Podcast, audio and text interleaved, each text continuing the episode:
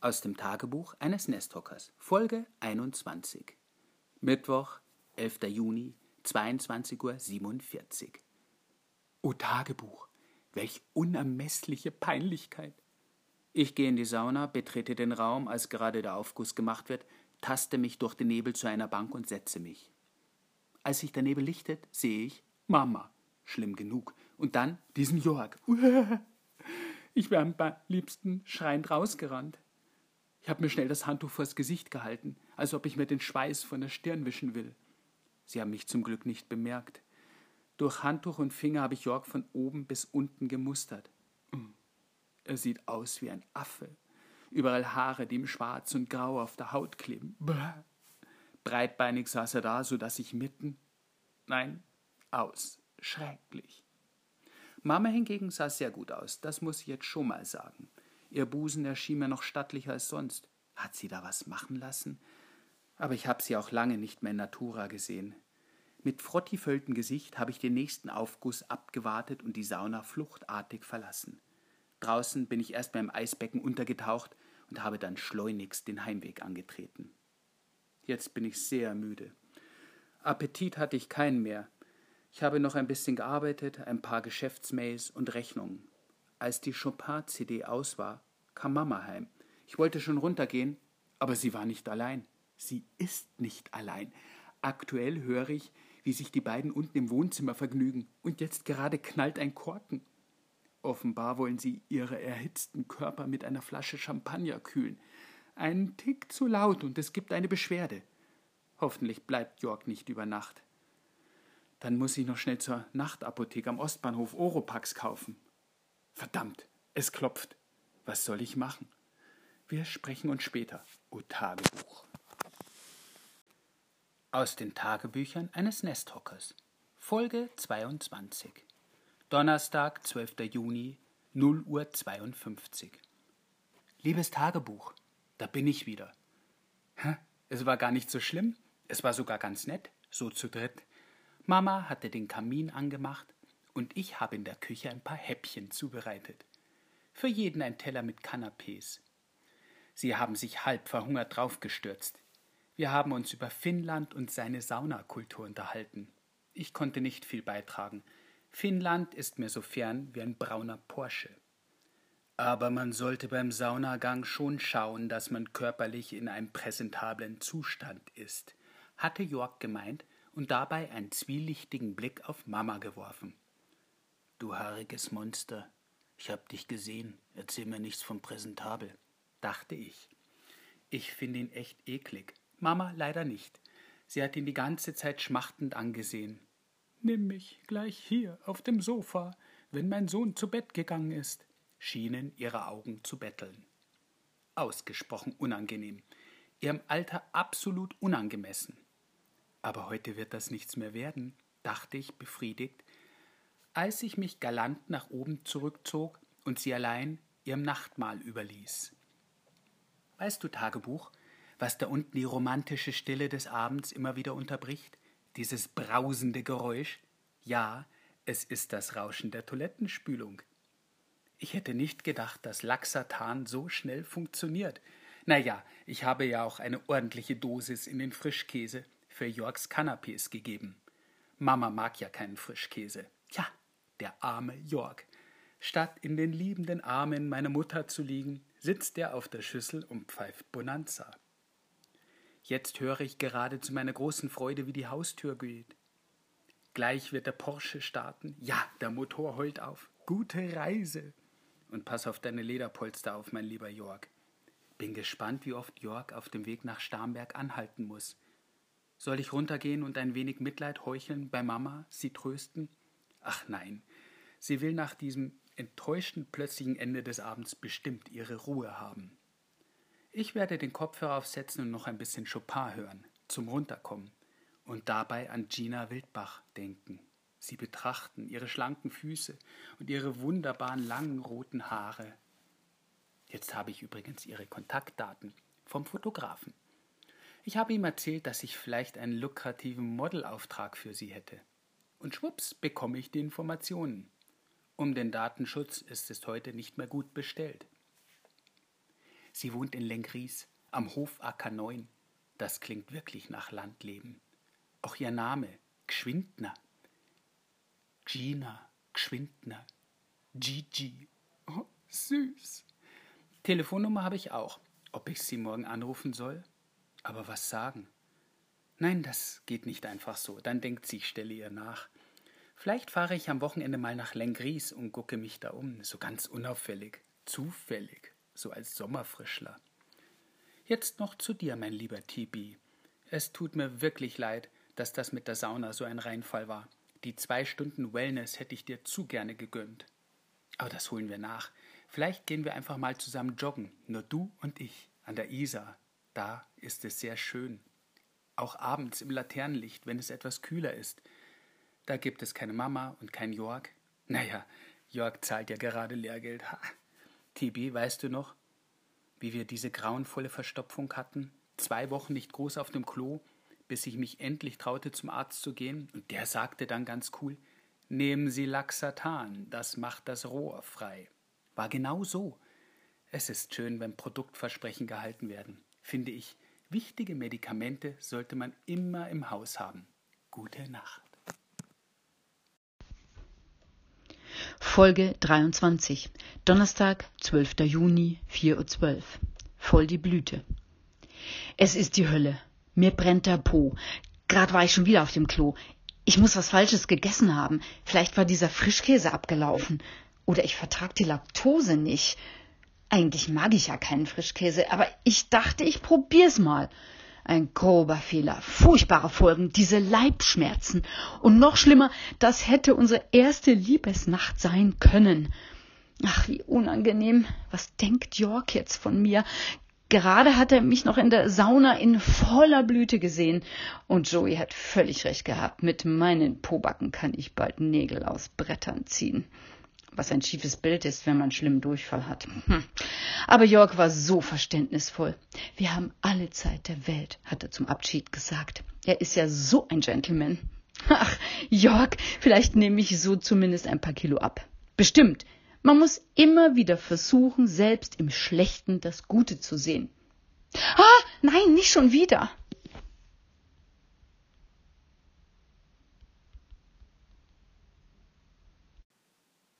Aus den Tagebüchern eines Nesthockers. Folge 24. Donnerstag, 12. Juni, 9.46 Uhr. Liebes Tagebuch, im Büro läuft es erstaunlich gut. Mamas Freundin Leonore von der Cosmo hat tatsächlich den Manager von Claudia Schiffer und den neuen Chanel-Boss erreicht. Ich soll Leonore eine genaue Projektbeschreibung mailen und sie leitet das dann an den Manager und an den Chanel-Boss weiter. Mache ich umgehend. Ja, es geht vorwärts. Und wenn Claudia das nicht macht, dann schleuse ich irgendwie Gina rein. Vielleicht entdecken die Leute von Chanel sie gleich für die Haute Couture und holen sie nach Paris. Nein, das wäre nicht gut. Gina bleibt in Bayern und reist nur zu den Modeschauen nach Paris. Mama ist heute Morgen nicht zum Frühstück gekommen. Ich habe bloß kurz bei ihr reingeschaut. Sie lag noch im Bett und meinte, es geht ihr nicht so gut. Bestimmt hat sie wieder Migräne. Ich werde ihr nachher ein paar Blumen kaufen. Ich habe gestern Nacht sehr lebhaft geträumt.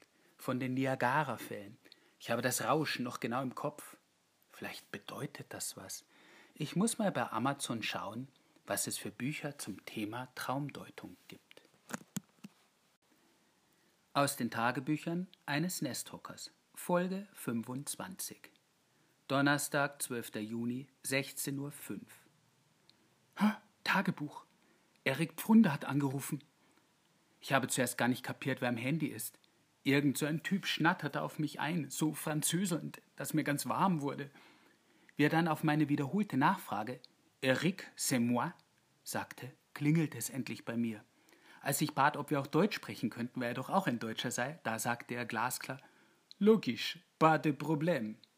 Ich war ein bisschen misstrauisch, wie er so schnell umschaltete, aber dann erzählte er mir, dass er meinen Spot total genial findet. Dass er es aber lieber mit Naomi Campbell machen würde. Ich wüsste doch sicher, dass Claudias Nachname nicht so optimal für den Spot wäre. Und Zeitungslesen auf dem Klo wäre sowieso viel eher der Fall von Naomi. Ich solle mir mal das Cover von ihrer LP Baby Woman anschauen. Ich habe gestaunt, dass Naomi auch Musik macht. und parallel zum Telefonat im PC bei Amazon nachgesehen. Tatsache. Huh, das Cover ist ganz schön gewagt. Naomi sitzt in Unterwäsche auf dem Klo und rasiert sich die Waden. Insofern lag Erik da ganz richtig. Aber ich war mir unsicher, ob die Leute bei Naomi nicht vor allem an ihre Ausraster denken, an Sex und Drogen. Ich warf ein, dass die Colette doch eher eine nette Frauenzeitschrift sei. Ob da Naomi wirklich die richtige Besetzung wäre. Darauf hat Erik nur geantwortet: Bien sûr, chérie, ich spreche avec Naomi et elle t'appelle. Er legte auf und ich sah mein Handy irritiert an. Wir planen doch keinen Spot für die Elle oder die Vogue, sondern für die Colette. Es muss schon ein bisschen bodenständig rüberkommen. Ob sich die Leserinnen mit so einem Besen wie Naomi identifizieren können? Ich ging auf Verbindungen. Unterdrückte Nummer. Ja klar, Geheimnummer. Sonst könnten ja Kreti und Pleti beim Chef von Chanel anrufen. Hatte bei seinem letzten Satz jemand im Hintergrund gelacht? Nein, Tommy, jetzt wird man nicht paranoid, dachte ich mir. Als ich das Großhaumbüro meiner Lithographen betrat, guckten mich alle komisch an, so als erwarteten sie etwas von mir. Aber tun sie das nicht immer? Ich wünschte einfach mal Guten Morgen, obwohl es schon fast zwölf Uhr war. Ich wollte gerade zu Meier wegen der Nullnummer der Colette gehen, da klingelte mein Handy wieder. Ich ging sofort dran. Alle Augen waren auf mich gerichtet. Hello, Do I speak to Tommy? sagte eine tiefe, rauchige und beim zweiten Hinhören weibliche Stimme. This is Naomi speaking. Ich schluckte und nuschelte. Please wait a second. Alle starrten mich jetzt an und ich stürzte in den Gang hinaus. Hello, my dear, gurrte es aus der Leitung. That's Naomi calling. Ich war mir nicht ganz sicher, ob sie getrunken hatte. Hello, Naomi, this is Tommy talking to you.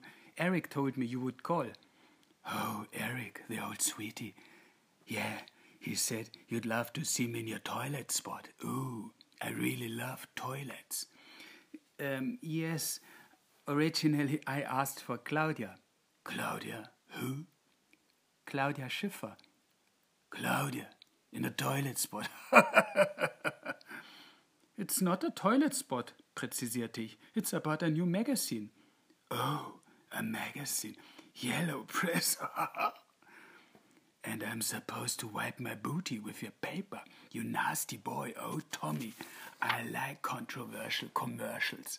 Eric told me the shooting is next Monday in Munich. I'll be there. Oh, I really love Munich. Bye bye, Tommy. Ich wollte noch etwas sagen, aber sie hatte bereits aufgelegt. Was war denn das? Ein Traum? Ich und Naomi Campbell? Irgendwas stimmt an der Sache nicht. Da war ein komisches Geräusch im Hintergrund gewesen, ein leierndes Surren. Wer in Kennen 5000? Ich lief den Gang hinunter zum Druckerraum, riss die Tür auf. Nichts, nur Drucker. Gerade surrte keiner. Ich hatte gackernde Grafiker erwartet, die mich gerade am Telefon verarscht hatten. Nein, Irrtum. Ich rief vom Handy aus Mai an und bat ihn, einen Druckauftrag auf den Canon zu schicken. Bzzz. Ja, das könnte es gewesen sein. Aber wer sagte mir, dass Naomi nicht in irgendeiner Agentur rumlungerte, wo es eben auch Drucker gab? Ich ging auf Verbindungen. Auch bei ihr unterdrückte Nummer. Ich war verunsichert. Was sollte ich tun? Musste ich den Geldgebern Bescheid geben? Wie kam Naomi auf die Idee mit nächsten Montag? Das war ja schon sehr bald. Ich beschloss, das zu machen, was ich immer mache, wenn ich mich nicht auskenne. Erstmal gar nichts. Ich konzentrierte mich wieder auf den Bauernkalender. Also das Projekt war ja weitgehend abgeschlossen. Aber die Zahl der Vorbesteller war laut Verlag so hoch, dass man noch über ein Spin-off nachdachte. Für Österreich und die Schweiz. Eventuell sogar für das kleine Südtirol. Ich überlegte, ob das auch ein tragfähiges Konzept für andere Länder sein könnte. Warum nicht? Ich sah vor meinem geistigen Auge holländische Blumenhändlerinnen, schwedische Fischverkäuferinnen, irische Schafhirtinnen, sehr plastisch. Ich googelte mich durchs Internet und fand heraus, dass es so etwas tatsächlich noch nicht gibt. Am besten wäre es, diese Idee gleich markenrechtlich zu schützen, international. Mir schwebt etwas vor wie sexy countryside. Oder war das zu offensiv? Aber beautiful countryside wäre zu wischiwaschi. Da würde jeder nur an schöne Natur- und Tieraufnahmen denken. Naja, die wären in meinem Konzept ja auch mit drin, aber eben nicht der Haus Aspekt. Sexy Countryside. Vielleicht doch, vielleicht schon perfekt. Der erste Wurf ist manchmal der beste. Ich ging nochmal ins Internet. Google fand ein paar Schweinkramseiten, aber nichts, was etwas mit meiner Idee zu tun hatte. Also im engeren Sinne. Wow, das war doch eine super Geschäftsidee für den internationalen Markt. Als ich auf die Uhr schaute, war es bereits halb drei. Ich hatte sogar die Mittagspause vergessen. Ja, so ist das, wenn man kreativ ist. Heute mache ich ein bisschen eher Schluss, denn ich will ja noch zum Laufen. Das habe ich Tibi schließlich versprochen. Aus den Tagebüchern eines Nesthockers, Folge 26, Donnerstag, 12. Juni, 20 Uhr 43.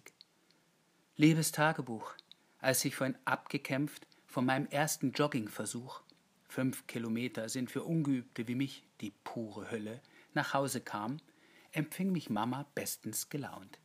Ich kontrollierte die Spülmaschine und fand darin zwei Kaffeetassen und zwei Teller. Aha, und heute ist nicht Olgas Tag. So, war dein Herzilein heute hier? fragte ich ganz frech. Wie kommst du denn auf die Idee? fragte Mama zurück und gluckste. Ich war den ganzen Tag allein zu Hause und habe mich gelangweilt. Ja, sie ist eine schlechte Lügnerin.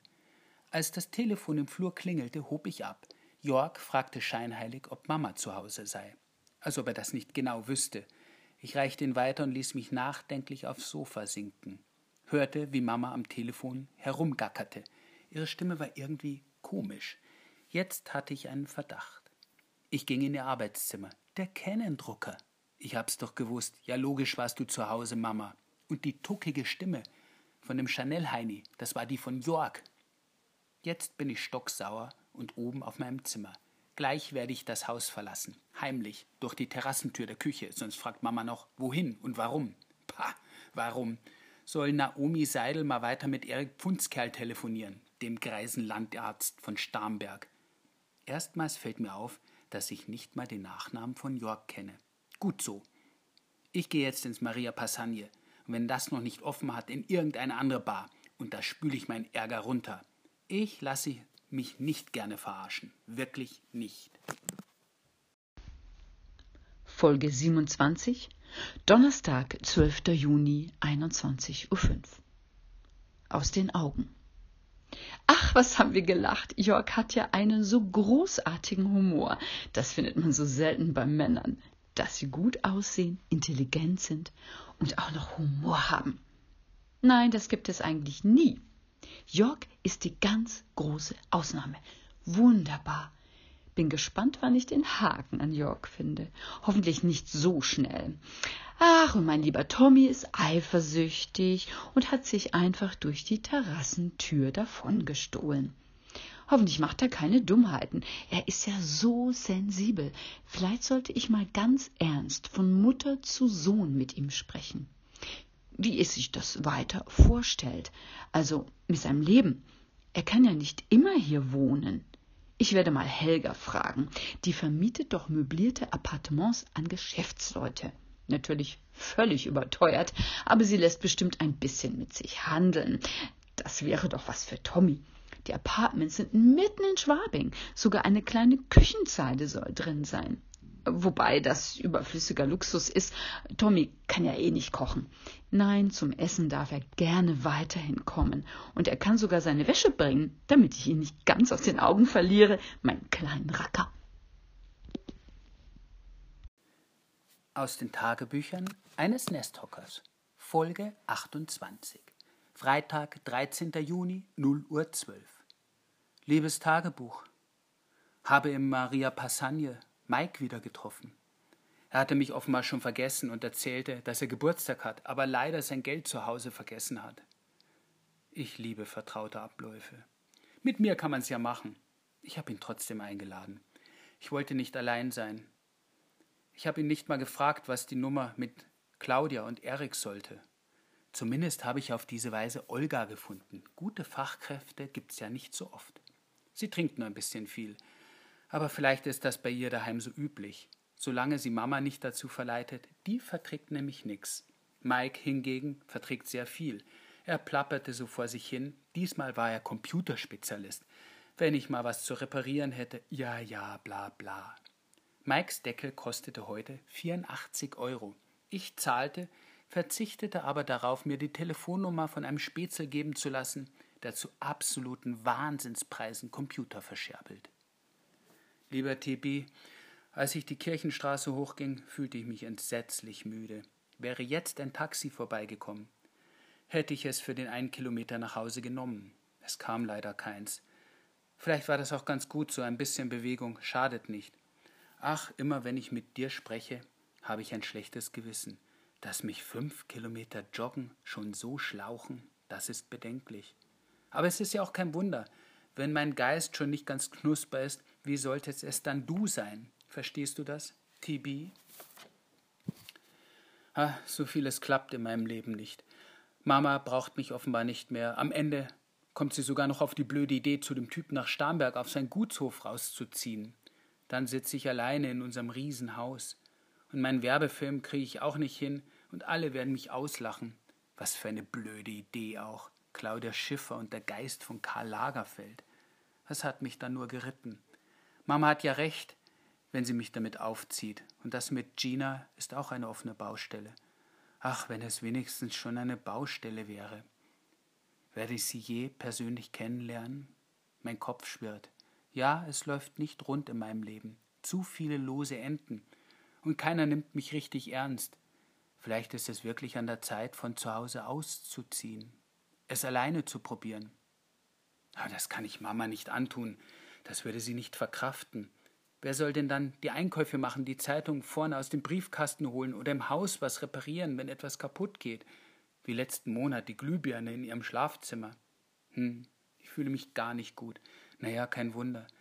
Es ist ja nach Mitternacht und somit bereits Freitag, der 13. Am besten ich schließe jetzt schnell die Augen. Aus den Tagebüchern eines Nesthockers, Folge 29. Freitag, 13. Juni, 10.16 Uhr. Liebes Tagebuch, von wegen Freitag der 13. Im Gegenteil, Good Day Sunshine. Gerade war der Art Director von Hot Media bei mir, wegen der Colette. Ich soll alles abblasen wegen des Werbefilms. Er hätte das nochmal mit dem Verleger und dem Marketingchef diskutiert. Nette Idee, aber nicht ganz das Richtige für ihre Zielgruppe. Die hätte Dr. Rönsch übrigens nochmal ganz neu definiert. Zehn Jahre älter und nicht so gebildet. Noch für Printprodukte ansprechbar. Die Jungen gingen ja eh nur noch alle ins Netz. Aber das wird dann doch eine komplett andere Zeitschrift, warf ich ein. Jede Woche eine neue Welt, meinte der AD von Hot Media. Sie kennen doch den Slogan von Chibo. Ja, suchen Sie noch Rätsel, Tiergeschichten und so Krempel raus. Ich nickte ungläubig. Und war ein großes Problem los. Oder gleich drei. Eric, Claudia und Naomi. Die vermutlich eh nie etwas von meinem Ansinnen erfahren hatten. Egal. Ich war heilfroh, aus dieser Modelnummer raus zu sein. Mit Schwung organisierte ich bei meinen Leuten ein paar Kreuzworträtsel und Geschichten, die wir für die Billigblätter als Dämmstoff bereithalten. Oder sollte ich, wie in die heiße Stunde, eine Geschichte aus meiner Feder beisteuern?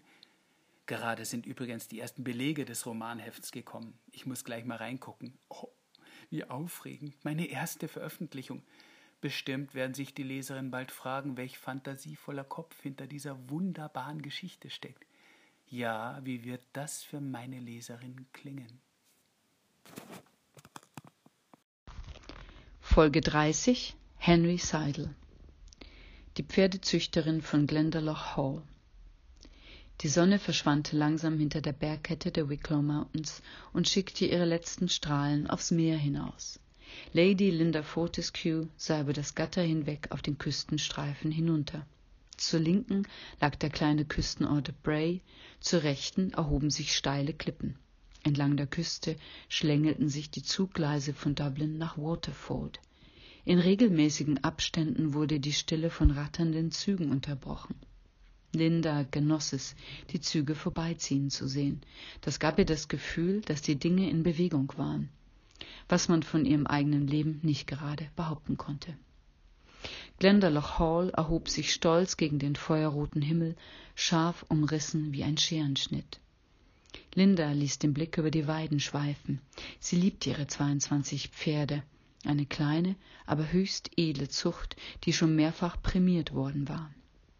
Die Pferde waren ihr ein und alles, zumal von ihrem Mann Lord Thomas Fortescue nicht mehr viel zu erwarten war.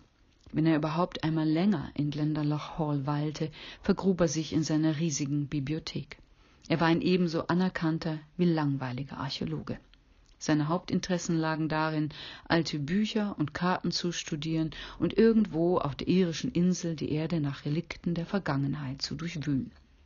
Die Ehe der Fortescues war in etwa so lebendig wie die Scherben eines Tonkrugs aus grauer Vorzeit.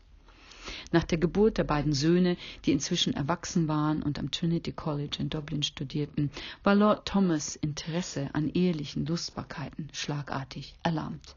Das war zwanzig Jahre her. Doch Linda sehnte sich jeden Tag nach Zärtlichkeit. Wäre da nicht ihre Pferdezucht, sie hätte Glendalough Hall längst verlassen. Linda liebte alles, was mit Pferden und Reitsport zu tun hatte. Sie liebte es, ihre stolzen Pferde aus Kildare und Wicklow höchstpersönlich zu dressieren. Sie liebte das Schnalzen der Reitgerte, das Reiben der breiten Pferderücken zwischen ihren Schenkeln. Von Damensatteln hielt sie nichts. Sie liebte ihre engen, schwarzen Reitstiefel mit ihren hohen, weichen Lederschäften. Manchmal legte sie sich im Schober neben den Stallungen ins Heu, schloss die Augen, atmete tief den Duft von Heu und Pferden ein. Sie wollte geliebt werden, sie wollte lieben. Sie war mit ihren 45 Jahren keine vertrocknete Blume, sondern eine reife Schönheit. Sie hatte einen jugendlichen, straffen Körper mit Rundungen, genau dort, wo sie sein sollten. Selbstvergessen strich sie sich über Brüste, Bauch und Hüften bis hinab zum kühlen Leder ihrer Stiefel. Was war falsch daran, zu begehren? Zu den wenigen gesellschaftlichen Höhepunkten im Jahr gehörten für Linda die großen Pferdeauktionen in Dublin. Hier trafen sich Menschen, die ihre Interessen teilten. Menschen, mit denen sie sich austauschen konnte. Auf die nächste Auktion am 15. August 1922 freute sie sich besonders. Die renommierten Henderson-Stallungen bei Maynooth würden ein Deckhengst zum Angebot bringen, den Linda unbedingt für ihre Zucht erwerben wollte.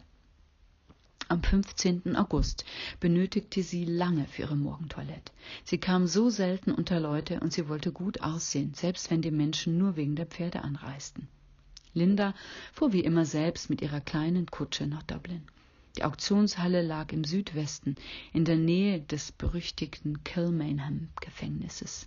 Linda genoss das Verruchte und Lebendige dieses Viertels. Hier spielte sich das Leben der einfachen Leute ab auf lärmenden Straßen voller Fuhrwerke zwischen Pubs, Schlachtereien und Kohlenhändlern. Linda spürte den extremen Kontrast zu ihrer eigenen zurückgezogenen Lebenswelt, in der alles so still war. Die Atmosphäre in der Auktionshalle, die auch für Boxveranstaltungen genutzt wurde, begeisterte sie immer wieder aufs Neue. Die vielen Menschen unterschiedlichster Herkunft, Bauern, Pferdezüchter, Bürgerliche, Landadel, Hochadel, zwielichtige Gestalten, das Gewirr von Stimmen, der strenge Geruch von Pferden, Zigarren, Bier und Männern. Außer ihr war fast keine Frau in der Halle. Linda holte sich ein Pint Stout und suchte sich einen Platz auf der Bühne. Linda hatte noch Zeit, ihr Hengst würde erst später zu Gebot stehen. Sie sah sich um. Sie kannte viele der Gesichter. Ihr Blick blieb an einem Mann hängen, den sie hier noch nie gesehen hatte. Und doch kannte sie ihn aus der Zeitung.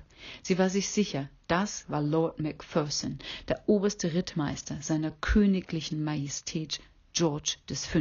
von England. Linda musterte den Mann. Nicht seine Stellung bei Hofe machte ihn interessant. Über den englischen Hof hatte sie als Iren ihre eigene Meinung. Aber er sah einfach fantastisch aus. Ein drahtiger Mann um die fünfzig in höchst eleganter sportlicher Reitkleidung. Er trug einen scharf gestutzten Schnurrbart im sonnengebräunten Gesicht. Sein graues Haar war jungenhaft kurz geschnitten. Was machte dieser Mann auf einer Pferdeauktion in Dublin? Pferde für seinen Dienstherrn würde er wohl kaum ersteigern wollen. Das ging auf anderen Wegen. Wollte er für sich selbst ein Pferd kaufen? Linda hatte gelesen, dass Lord Macpherson Besitzer einer weithin gerühmten Pferdezucht war. Warum sollte er nicht für sich selbst bieten? Es war ja nicht ungewöhnlich, dass sich der reiche englische Adel im armen Irland günstig mit Pferden versorgte. Besonders die Pferde aus Kildare genossen hohes Ansehen. Linda ging die Angebotsliste durch. Drei Pferde waren heute von Interesse. Eines davon war der Deckhengst Lucky Star aus den Henderson-Stallungen, für den sie selbst bieten wollte. Den würde Macpherson ja nicht ausgerechnet ersteigern wollen. Linda war so vertieft in die Betrachtung des Mannes, dass sie darüber fast ihren Einsatz verpasst hätte, denn Lucky Star stand bereits zu Gebot. Blitzschnell war der Preis von 100 auf 400 Pfund geklettert. Bei 500 stieg Linda ein. Ihr letztes Gebot war 1000. Niemand sonst bot noch mit. Gleich würde Lucky Star ihr gehören. Der Auktionator rief 1000 zum ersten, zum zweiten, zum dritten. 1200. 1200 bittet der Herr dort oben. Noch jemand? Alle Augen gingen zu dem Herrn auf der Tribüne, der das letzte Gebot gemacht hatte. Natürlich war es Macpherson. Linda war verärgert und erregt zugleich. Verärgert, weil Macpherson sicher mehr bieten konnte als sie, erregt, weil sie gegen ihn bieten wollte, weil sie in einen Wettstreit mit diesem interessanten Mann treten konnte. Gegenseitig trieben sie nun den Preis hoch. In der Arena war es still geworden. Nur die Stimme des Auktionators war laut und deutlich zu vernehmen. 1300, 1400, 1500 Pfund. Ist es das? 1500 Pfund zum ersten. 1600 für die Dame, 1600 zum ersten, zum 2000, 2000 für den Herrn. Bieten Sie 2100, fragte er in Lindas Richtung. Linda schüttelte traurig den Kopf. Sie war schon viel zu weit gegangen. Nicht, dass es der Hengst nicht wert wäre, aber 1500 Pfund waren bereits ihr absolutes Limit gewesen. Sie war wütend auf den englischen Rittmeister, der konnte offenbar jeden Preis zahlen, ohne mit der Wimper zu zucken. Sie sah zu ihm hinüber, um sich zu vergewissern, dass er doch nicht so attraktiv war, wie sie gedacht hatte. Doch der Rittmeister hatte bereits seinen Platz verlassen. Niedergeschlagen verließ sie die Halle und ging durch die Gasse zwischen den Pferdeboxen zum Ausgang des Geländes, um die Heimfahrt anzutreten. Plötzlich stand sie ihrem Konkurrenten gegenüber. Gestatten Sie, Lord James Macpherson, Rittmeister seiner Majestät des Königs von England, stellte er sich vor und machte einen leichten Knicks. Lady Linda Fortescue of Glendalough Hall, Count Wicklow, sagte Linda mechanisch und mit hochrotem Kopf. Sie sah auch zu Lucky Star, den er am Zügel hielt. Macpherson strahlte. Es tut mir aufrichtig leid, dass ich ausgerechnet einer so schönen Frau das Pferd ausgespannt habe, aber ich war so wild entschlossen, diesen Hengst zu besitzen, dass ich alle Höflichkeit fahren ließ. Ich bin den weiten Weg aus London gekommen, nur für dieses Pferd. Werden Sie mir mein Ungestüm verzeihen? Linda strich über die Mähne des Pferdes. Sie treten für Ihre Passion ein, Lord Macpherson. Das verzeiht vieles. Sie haben eine gute Wahl getroffen. Der Hengst ist jeden Schilling wert. Das ist der beste Deckhengst, den Sie zurzeit in ganz Irland bekommen. Das will ich hoffen, sagte Macpherson. Es wäre mir ein großes Vergnügen, wenn ich Sie zumindest auf ein Mittagsmahl einladen dürfte. Oder wäre das unschicklich? Linda schoss das Blut ins Gesicht, aber sie zögerte nur kurz. Diese Auktionen machen hungrig. Ich bin heute Morgen sehr früh aufgebrochen. Können Sie ein Lokal empfehlen? fragte Macpherson. Sie kennen sich hier in Dublin sicher besser aus als ich. Sie banden den Hengst an ihre Kutsche und fuhren los. An der Küstenstraße in Richtung Bray machten sie Station in einem Gasthaus mit Blick aufs Meer. Nachdem sie lange über ihre gemeinsame Passion, die Pferdezucht, gesprochen hatten, kamen sie auch zu anderen Themen. Privates, Erlebtes, Gewünschtes, Erträumtes. Linda spürte, dass es nicht allein der Wein war, der ihr die Röte in die Wangen trieb und ihre Sinne beflügelte. Die Sonne stand schon tief, als Linda anbot, Macpherson nach Dublin zurückzubringen. Macpherson bedankte sich artig und sagte, dass er auf dem Hengst zurückreiten werde. Ohne Sattel? fragte Linda. Ich liebe es, ohne Sattel zu reiten, meinte Macpherson. Ich auch, flüsterte Linda. Macpherson lächelte. Gilt Ihr Angebot, mir Ihre Stallungen zu zeigen? Wann immer Sie wollen, antwortete Linda mit leiser Trauer in der Stimme. Sie glaubte, er sage das aus reiner Höflichkeit. Schließlich lebte er weit entfernt in England.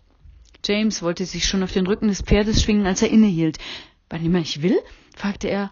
Würden Sie mir Ihre Zucht auch jetzt gleich zeigen? Linda war völlig überrumpelt, aber sie strahlte übers ganze Gesicht. Es ist nur eine halbe Stunde von hier. James ritt neben der Kutsche den holprigen Fahrweg zu Glendalough Hall hinauf, das still in der Abendsonne lag. Lindas Mann wie war, wie so oft, irgendwo im Lande unterwegs, um die Erde umzugraben. Die Pferde kamen freudig ans Gatter, als Linda mit ihrem Gast näher trat. Sie verstehen viel von Pferden, sagte James und strich liebevoll über die Nüstern einer gescheckten Stute. Das sind wunderbare Tiere. Linda zeigte ihm die Stallung. Und plötzlich, kein Bediensteter war zu sehen, zog James sie an sich und küsste sie leidenschaftlich. Eine Hitzewelle durchflutete ihren Körper. Darauf hatte Linda lange warten müssen. Davon hatte sie zwanzig Jahre lang nur träumen können. Voller Inbrunst erwiderte sie seinen Kuss. Sie nahm seine Hand und führte ihn in eine leere Pferdebox. Die letzten roten Sonnenstrahlen fielen durch die Ritzen der Bretterwand, entflammten die Herzen der Liebenden. Linda atmete tief, sie roch das Heu, die Pferde und James. Sie entkleideten sich, und als James sie bat, ihre hohen Reitstiefel wieder anzuziehen, weinte sie vor Glück. Sie liebten sich die ganze Nacht. Als James sich im Morgengrauen ankleidete, wagte Linda nicht zu fragen, ob sie ihn wiedersehen würde. Aber James blickte ihr tief in die Augen und sagte, ich muss zurück. Ich darf übermorgen beim Dienst nicht fehlen. Aber ich komme wieder. Als Pfand lasse ich dir Lucky Star her. Gib du mir eins deiner Pferde, dann habe auch ich ein liebes Pfand. Ich gebe dir Larissa, die gescheckte Stute, sie ist mein bestes Pferd, hauchte Linda. Ich werde jeden Tag sehnsüchtig auf dich warten. Linda fühlte sich jung und stark, als sie ihm zum Abschied küsste, bevor er über die Weiden im Morgendunst verschwand. Sie spürte es, so sicher wie gerade ein neuer Tag anbrach. Jetzt begann ein neuer Abschnitt in ihrem Leben.